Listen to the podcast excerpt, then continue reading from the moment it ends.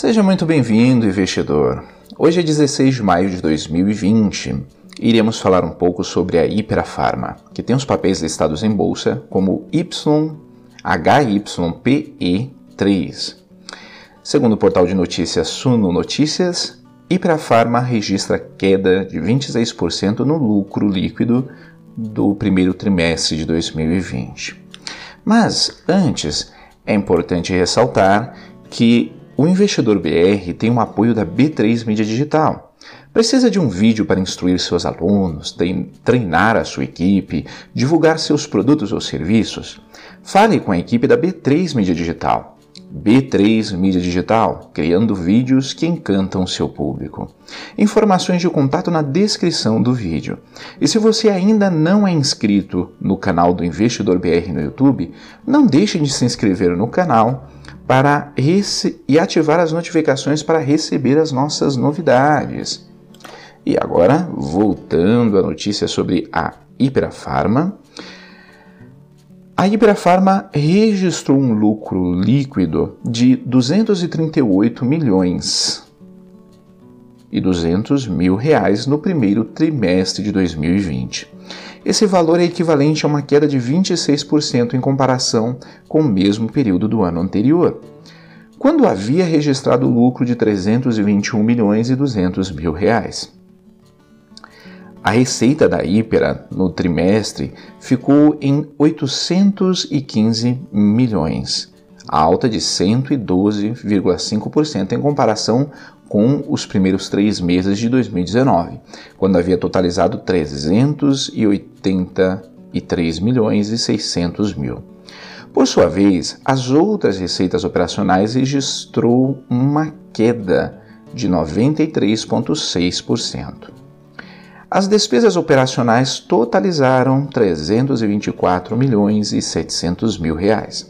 Destaque para despesas com vendas e com frete e logística, devido ao aumento no volume investido para acelerar a produção de novos produtos. O EBITDA, que é o lucro antes dos juros, impostos, depreciação e amortização, registrou queda de 39,2% para 235 milhões e 300 mil reais. O EBITDA ajustado recuou 38% para 248 milhões e 700 mil reais.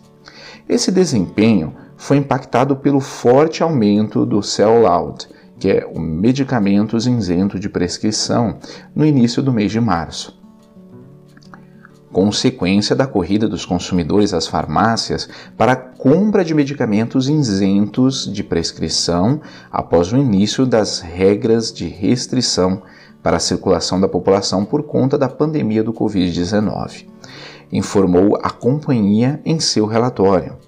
A Ibrafarma adquiriu em março o portfólio de medicamentos sem prescrição da Takeda Pharmaceutical International, por 825 milhões de dólares, cerca de 3,7 bilhões de reais. O novo portfólio de medicamentos isentos de prescrição, adquiridos pela Iperafarma, conta com os seguintes medicamentos: Neusaldina, Dramin e Nesina. A empresa informou que já tratou com os bancos sobre as linhas de crédito que serão necessárias para o financiamento da negociação com a Takeda. A maior indústria farmacêutica do Brasil utilizará 3,5 bilhões de reais para financiar a compra.